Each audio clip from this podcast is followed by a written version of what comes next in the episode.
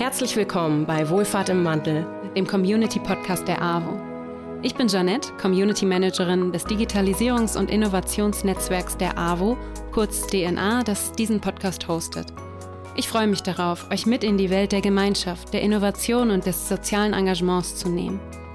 In jeder Folge entdecken wir gemeinsam, wie sich die Arbeit in der Wohlfahrt durch die Kraft der Community und die Chancen der Digitalisierung verändert.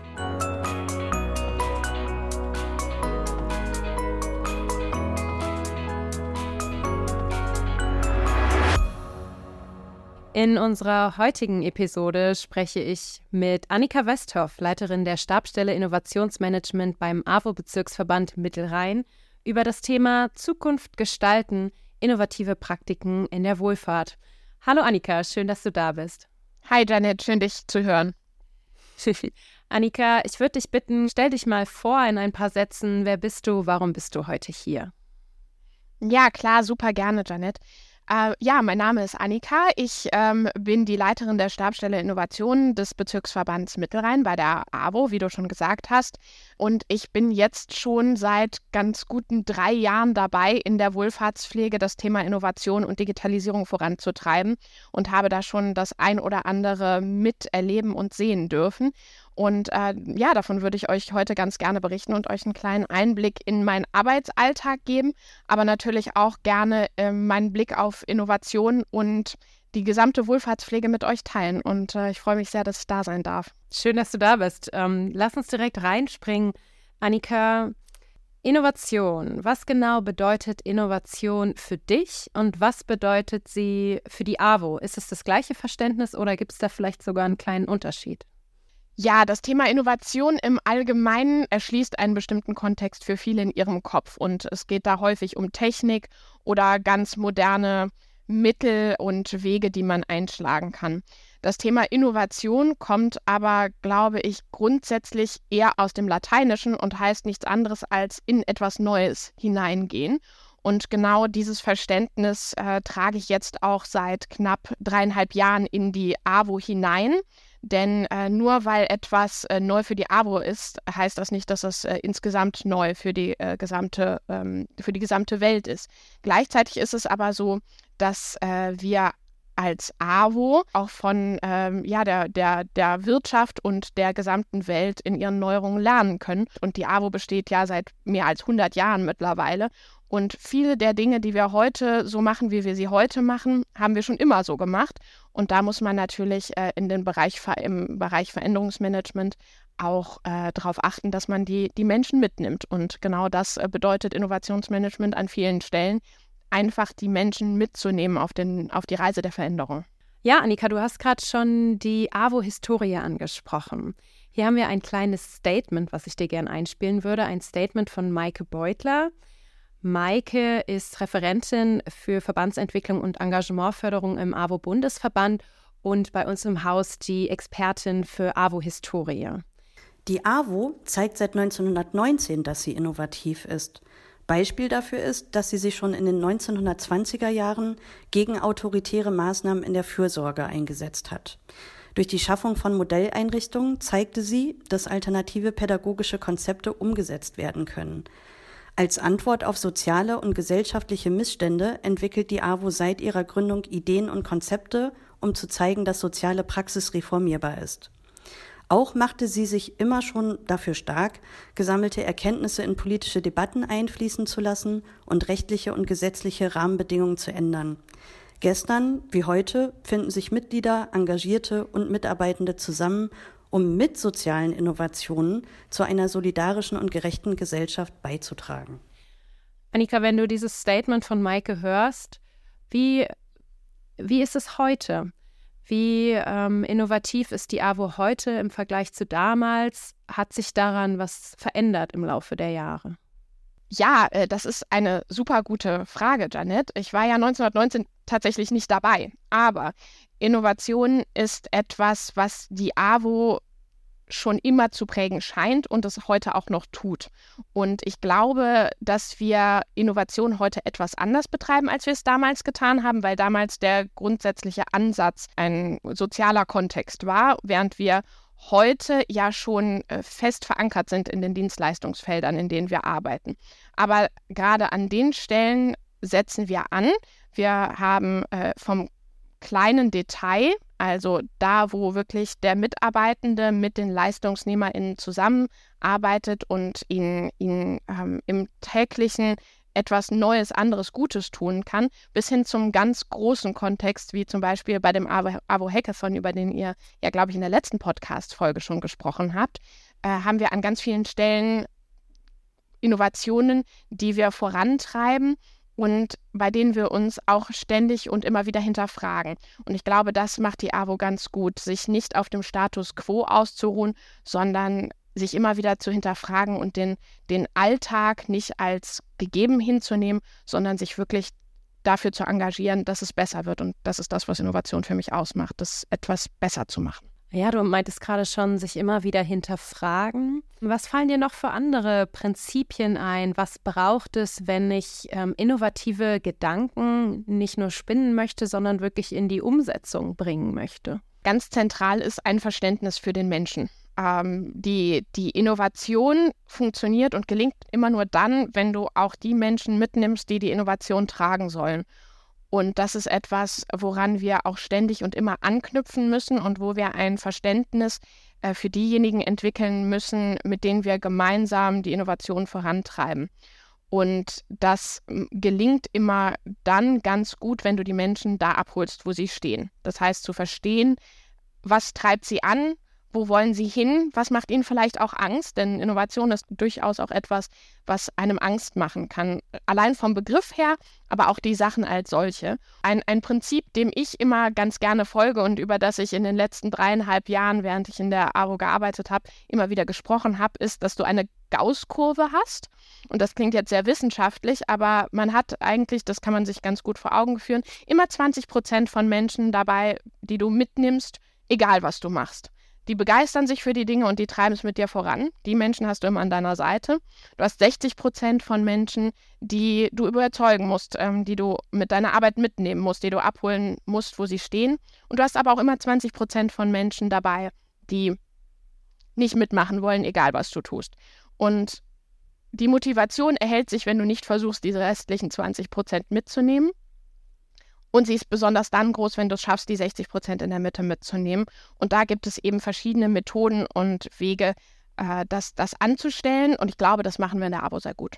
Wie kann man diese 60 Prozent mitnehmen? Wie erreicht man und begeistert man diese Menschen? Das kommt natürlich ein bisschen auf den Kontext an. Wir haben ja in der Abo sehr viele verschiedene Zielgruppen. Das Spektrum ist an der Stelle schon sehr groß. Das heißt, alleine die Zielgruppenansprache macht schon sehr viel aus. Also sich vor Augen zu führen, mit wem sprichst du und warum, ja, und dann zu verstehen, wo liegt denn ihre Motivation? Kannst du uns Beispiele geben, ein paar Beispiele, wo das geklappt hat, also sehr konkret äh, diese Menschen mitzunehmen oder ganz generell Beispiele, du bist in der Stabsstelle Innovationsmanagement, die ihr da umgesetzt habt?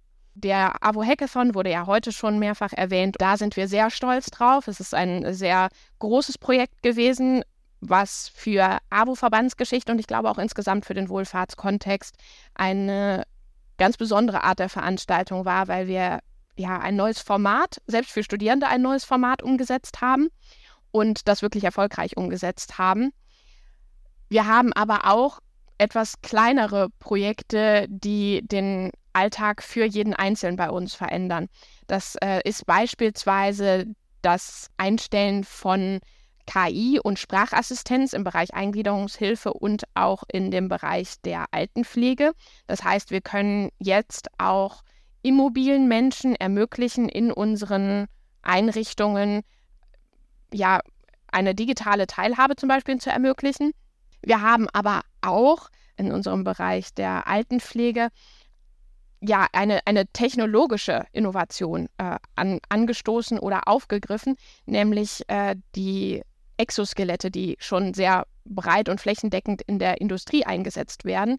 Wir, hier schauen wir gerade, ob wir ein äh, Pilotprojekt umgesetzt bekommen, um gegebenenfalls eine äh, kleine Innovation technischer Natur auf die Fläche zu bringen und damit vielleicht und hoffentlich das Leben vieler Mitarbeiterinnen und Mitarbeiter nachhaltig positiv zu verändern.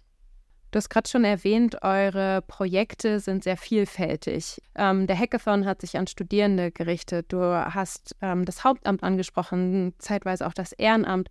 Annika, wo würdest du sagen, ist so euer Hauptaugenmerk bei der Zielgruppe und welche Zielgruppe profitiert am meisten vom Umsetzen innovativer Ideen? Die Zielgruppen, die du gerade genannt hast, klingen sehr unterschiedlich, sind aber gar nicht so weit voneinander entfernt. Wenn ich darüber nachdenke, wer am meisten davon profitiert oder profitieren soll, dann würde ich tatsächlich zwei Zielgruppen in den Fokus rücken, nämlich einmal äh, tatsächlich die Klientinnen, Kundinnen, also die Menschen, die wir in der AWO betreuen weil wir natürlich anknüpfen an verschiedene kontextuelle Änderungen im Alltagsleben. Wir haben äh, Kita-Kinder, die jetzt im Verhältnis zu vor 20, 30 Jahren, als wir in, in der Kita waren, ähm, ja, jetzt auch mit, dem, mit, mit Medien und digitalen Medien konfrontiert werden. Wir haben jetzt die Babyboomer, die gerade aus dem Arbeitsleben ausscheiden und irgendwann in, im Pflegekontext als Klientin dabei sein werden. Die sind ein etwas anderes Leben gewöhnt,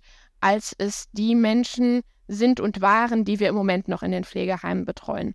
Das heißt, an dieser Stelle ändert sich der Kontext insgesamt, sodass die Innovationen genau darauf abzielen, nämlich den Ansprüchen unserer Zielgruppen, unserer Dienstleistung gerecht zu werden. Die andere Gruppe, und die äh, ist aus meiner Sicht sehr wichtig zu betonen, sind unsere Mitarbeitenden. Denn die Mitarbeitenden sind am Ende diejenigen, die die Leistungsfähigkeit und überhaupt das Dasein der AWO ermöglichen. Wir sind diejenigen, die eine soziale Säule darstellen. Das ist die Wohlfahrtspflege insgesamt. Und wir begegnen nun mal einer Herausforderung, des demografischen Wandels, die so vorher noch nie da gewesen ist. Das heißt, wir haben auf der einen Seite immer weniger junge Menschen, die nachkommen und immer mehr ältere Menschen, die auf Klientenseite hinzukommen. Und wir müssen durch Innovation möglichst Entlastung schaffen für diejenigen, die am Ende dieser Herausforderung schultern müssen. Ich will da nur eine Zahl nennen, die mich oder einen, einen, einen Kontext nennen, der mich im Rahmen meiner, meiner Arbeit nachhaltig beeindruckt hat. Selbst wenn wir alle jungen Menschen, die heutzutage in Deutschland geboren werden, als Pflegefachkräfte, Pflegefachkräfte, also nur für die Altenhilfe einsetzen würden, würde es in Zukunft nicht ausreichen, die Pflegeleistung abzudecken, wenn wir sie so beibehalten, wie wir sie im Moment managen.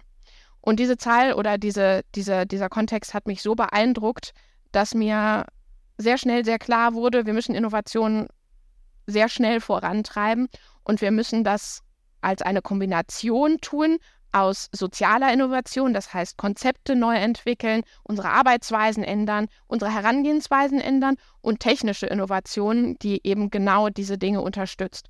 Weil wenn wir das nicht tun, werden wir sehr, sehr schnell nicht nur in eine Pflegekrise hineinlaufen oder in eine Versorgungskrise, was die soziale Norm insgesamt anbelangt, sondern wir werden als Gesellschaft so nicht weiter existieren können. Das klingt nach enorm viel Druck. Und gleichzeitig frage ich mich gerade, was braucht es aber, um Innovation zu ermöglichen? Und ich habe immer den Eindruck, kreative Ideen entstehen eigentlich dann am besten, wenn ich auch ein bisschen Freiraum dafür habe und wenn ich nicht so sehr viel Druck in dem Moment erlebe. Ähm, wie kann man auf dieses Problem reagieren? Hast du da Ideen? Äh, auch mit der beschäftigen, beschäftigen wir uns häufiger, weil wir eben, wenn wir unsere Mitarbeitenden anschauen, wir eigentlich gar keinen Kreativraum mehr haben. Wir haben praktisch nur noch ein Reagieren und kein vorausschauendes Agieren mehr. Wir löschen Brände und installieren, wenn wir das bildlich gesprochen sagen möchten, nicht die Brandschutzmelder. Ähm, das ist sehr schwer zu lösen, ehrlich gesagt, dieses Problem. Was wir machen können, um das äh, Problem etwas zu lindern, möchte ich sagen, ist uns auf die Säule der Community zu verlassen. Und genau deswegen haben wir damals die DNA gegründet, weil wir glauben, dass es total sinnvoll ist, dass nicht jeder allein die Arbeit macht, sondern wir eben die Arbeit zusammen machen, uns die Hände reichen und wir unsere Ressourcen möglichst sinnvoll nutzen und bündeln. Auch das war schon immer ein, ein guter Leitgedanke. Nutze doch, dass andere Menschen andere Gedanken haben und eine andere Voraussetzung haben als du und mach dir, mach dir das zunutze. Ich ergänze an dieser Stelle nochmal kurz. DNA steht für Digitalisierungs- und Innovationsnetzwerk der AWO. Das ist die Community, die diesen Podcast hostet. Und Annika Du bist, ähm, soweit ich mich erinnere, tatsächlich Gründungsmitglied in dieser Community, richtig? Ja, genau, das stimmt. Wir haben uns damals ähm, mit äh, weiteren Innovations- und Zukunftsmanagern äh, zusammengesetzt. Wir haben jeweils diese Titel getragen und dachten, irgendwie wäre es doch sinnvoll, wenn wir uns mal miteinander vernetzen. Und dann war es ein bisschen ein Schneeballsystem, muss man sagen. Wir haben die Menschen mitgebracht, die wir sowieso schon kannten. Das Schöne in der AWO ist, dass wir ganz viele Menschen haben, die Lust auf Veränderung haben und Lust auf positive Veränderung haben und die sich nicht von dem wahnsinnigen Druck, von dem du eben gesprochen hast, unterkriegen lassen, sondern denen das Energie gibt, nach vorne zu streben. Und äh, genau dieser äh, wundervolle Energieschub entfaltet sich in der DNA und lässt wirklich großartige Gemeinschaftsprojekte entstehen, die aus meiner Sicht wirklich was für die Zukunft bewegen können und diese soziale Säule gut unterstützen können, weil wir alle an einem Strang ziehen und diese Energie dann auch frei werden lassen für das eigentliche Geschehen, die soziale Innovation. Ja, ich kann das nur unterstreichen. Communities sind auch für mich ein Ort, in dem Innovation entstehen kann und Innovation gelebt wird. Also die ganzen, die, die Strukturen in der Community-Arbeit sind für mich per se schon eine Innovation. Gibt es noch andere innovative Praktiken, die dein Arbeitsalltag erleichtert haben. Zum Beispiel die Technik, und das ist für, für die Wohlfahrtspflege aus meiner Sicht eine besonders ähm, lohnenswerte, die anzuwenden, den morphologischen Kasten. Der Morph morphologische Kasten ist deswegen so cool für die Wohlfahrtspflege, weil wir den Menschen, die wirklich im Arbeitsalltag gefangen sind, die wir aber brauchen, um wirklich gute Lösungen für sie und ihren Arbeitsalltag zu finden, damit da abholen, wo sie stehen und ihnen ermöglichen, ihren Arbeitsalltag ein bisschen in Module aufzugliedern und diese Module neu zu kombinieren und dann nochmal in ins kreative Denken hineinzugehen, ähm, um vielleicht neue Dinge ähm, herauszufinden. Ich habe den Eindruck, viele Menschen haben Angst davor, dass Technologien ihren Job ersetzen. Die künstliche Intelligenz oder irgendeine Technologie wird meinen Job ersetzen. Und gleichzeitig sprichst du davon, dass es enorm wichtig ist, dass wir das entwickeln und dass es ohne eigentlich gar nicht mehr geht. Was können wir machen, um, um diesen Trugschluss oder diese Sorge, mein Job könnte bald ersetzt werden, mm, aufzufangen und Menschen trotzdem Mut zu machen, sich ähm, offen zu zeigen für den technologischen und sozialen Wandel, in dem wir uns befinden? Diese Sorge gibt es tatsächlich häufiger, wobei wir die Sorge immer weniger hören, weil gar nicht die Zeit dafür ist, dieser Sorge überhaupt Raum zu geben. Ich glaube, dass wir auch da wieder über diesen Faktor Veränderung und Wandel und Menschen da abholen, wo sie stehen, äh, sehr weit kommen. Das heißt also, wir werden, und das tun wir auch jetzt schon mit unseren Innovationen oder mit den Dingen, die wir entwickeln wollen, die wir mit an die Hand geben, nicht ein Momentum erzeugen, in dem wir Jobs ersetzen, sondern in dem wir den Arbeitsalltag erleichtern. Und ich glaube, wir können das gerade in der freien Wohlfahrtspflege ganz gut abfangen und erklären, indem wir sagen, es ist immer noch eine mensch menschliche Dienstleistung und wir wollen nicht die Kita, das Pflegeheim, die Jugendhilfe erzeugen, in denen Menschen nur noch mit Computer sprechen, sondern wir wollen denjenigen, die da sind, die Lust haben, sich wirklich im menschlichen Kontext zu bewegen, eine Unterstützung mit an die Hand geben, die ihren Alltag erleichtert und die immer noch eine gute Work-Life-Balance ermöglicht. Hast du ein konkretes Beispiel, wie so eine Unterstützung in den Zielgruppen oder in einer der Zielgruppen, die du gerade angesprochen hast, aussehen kann? Ein Beispiel, was ich habe, ist im Bereich Altenhilfe angesiedelt. An der Stelle äh, haben wir den Teil der, der Technologien oder der begleitenden Robotik.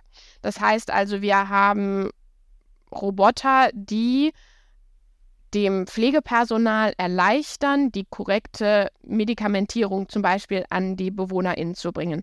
oder auch Wearables, die ja auch kleine Roboter oder Computer sind, also sprich zum Beispiel eine Smartwatch ist ein Wearable, äh, die uns erleichtert, äh, dann zu wissen, zu welch, in, in, welchem Moment wir an das Be Bett einer Bewohnerin gehen müssen, um zum Beispiel die Inkontinenzprodukte zu checken. Ja, es gibt zum Beispiel auch Inkontinenzprodukte, die bereits mit einem Chip oder einem Sensor versehen sind und melden, wenn sie gewechselt werden müssen. Das heißt, man hat eine Triple-Nachhaltigkeit, die dabei äh, hervorgeht. Du musst weniger häufig das Material wechseln, du musst äh, weniger häufig die Bewohner, den die BewohnerInnen stören, um zu schauen, ist es denn schon soweit? Und du hast natürlich den Mitarbeitenden, der äh, nicht ständig durch äh, bestimmte Zeitpläne oder Zeitvorgaben dorthin gerufen oder hinbeordert wird und am Ende ergibt sich daraus, dass er er oder sie ähm, dieses Produkt gar nicht wechseln muss. Und so sind sowohl äh, der, die Bewohnerin als auch unser Mitarbeitende ja, entlastet und glücklicher. Digitalisierung und Innovation werden häufig in einem Atemzug genannt. Warum gehören diese Themen zusammen, beziehungsweise gibt es deiner Meinung nach auch Ausnahmen, wo eine Innovation nicht unbedingt mit Digitalisierung zu tun haben muss? Die beiden Themen sind sehr stark miteinander vernetzt im heutigen Kontext, weil wir an vielen Stellen die Unterstützung von digitalen Hilfsmitteln nutzen können und auch sollten, um unseren Arbeitskontext, um unseren Lebenskontext, unseren Alltag zu erleichtern, weil wir eben durch die Möglichkeiten, die uns heute das Internet und auch die verschiedenen technologischen und Computersysteme äh, bieten, bestimmte Dienstleistungen anders erbringen können und uns das Leben erleichtern können, den Alltag erleichtern können. Gleichzeitig ist es natürlich so, und ich glaube tatsächlich, dass Innovation nicht hauptsächlich Digitalisierung ist, sondern Digitalisierung ein Teil dessen ist. Innovation ist in etwas Neues hineingehen und in etwas Neues hineingehen kann absolut unabhängig sein von Digitalisierung. Es kann zum Beispiel auch ein neues Arbeitsmodell sein. Ja? Wenn ich mir zum Beispiel vor Augen führe, dass wir äh, auch in Pflege, ähm, aber auch in anderen Arbeitskontexten bereits die vier Tage Arbeitswoche einführen und eingeführt haben, dann ist das äh, eine krasse neue soziale Innovation, weil es natürlich den Alltag und das System, wie wir arbeiten, wie wir leben, wie wir uns um Menschen kümmern, wie wir Dinge handhaben und regeln, komplett auf den Kopf stellt. Wenn sich Organisationen oder auch nur einzelne Teams auf den Weg machen wollen und ähm, ihre Strukturen, ihre Arbeitsweisen, aber vielleicht auch ihre Produkte, ihre Projekte, das, das was, ähm, was sie umsetzen, innovativer gestalten möchten.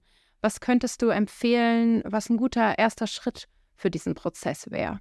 Ich würde zunächst empfehlen, sich wirklich an der Sache zu orientieren. Man sollte nicht Innovation oder Digitalisierung machen, nur wenn man eben Innovation oder Digitalisierung machen möchte. Es ist sehr ratsam, sich mit seinen bestehenden Strukturen zu beschäftigen und herauszufinden, was ist denn eigentlich das, was mich gerade stört? Warum ist das nicht mehr zielführend oder warum ist das nicht sinngemäß, das so weiterzuführen, wie es ist? Wenn die Antwort darauf ist, eigentlich ist alles cool, so wie es ist, dann ist, er, ist der Nährboden für Innovation nicht so groß. Der Nährboden von, für Innovation wird immer dann größer, wenn es irgendeine Unbequemlichkeit gibt, wenn es irgendeinen Veränderungsdruck gibt. Und genau da muss man rein, in diesen Painpoint, in das, was Menschen verändern möchten. Und das ist dann auch ein bisschen abhängig davon, welche Struktur man verändern möchte. Möchte man eine große Struktur verändern, wie einen ganzen Verband, dann muss man auch tatsächlich in die Pain Points des gesamten Verbandes und in die Pain Points der gesamten Zielgruppe hineingehen. Möchte man nur sein Team, also nur in Anführungszeichen, sein Team äh, innovativer gestalten, dann kann man sich wirklich auf Personen bezogene Pain Points konzentrieren und schauen, wie nehme ich denn jeden einzelnen daraus mit. Mein Tipp wäre, eine gute Analyse machen und wirklich verstehen, wo denn das Problem liegt, wo der Druck liegt, wo die Notwendigkeiten liegen und dann äh, ein bisschen mit einem, mit einem breiten Blick hineinzugehen und nach Lösungen zu suchen und wirklich die Schwarmintelligenz zu nutzen. Das äh, möchte ich auch immer wieder betonen. dass manchmal Innovationen nicht funktionieren. Das ist auch häufig in der Wohlfahrtspflege noch nicht so ganz da. Das hat man in der freien Wirtschaft, wo man in Anführungszeichen ein bisschen mehr Spielgeld hat, also nicht mit Steuern oder Klientengeldern arbeitet, ähm, ein, ein bisschen mehr Offenheit dem gegenüber begegnet, ist das eigentlich, wenn man Innovationen sinnvoll vorantreiben möchte, nur eine von zehn Ideen oder eine von zehn Innovationen, mit denen man anfängt, auch wirklich am Ende erfolgreich umgesetzt wird. Annika, ich könnte noch stundenlang weiterreden mit dir. Ich finde es super spannend und gleichzeitig würde ich gerne allmählich zum Ende kommen und mit einer Frage abschließen, nämlich äh, was sind drei wesentliche Innovationsgedanken, die du aus der heutigen Folge mitnimmst und nochmal betonen möchtest? Ich möchte nochmal betonen, Innovation ist etwas insbesondere menschbezogenes. Schaut, dass ihr die Menschen an die Hand nehmt, dass ihr Innovationen nicht, nicht alleine, sondern gemeinsam vorantreiben könnt und ähm, dass Innovation etwas ist, was ihr mit den ersten 80 Prozent macht.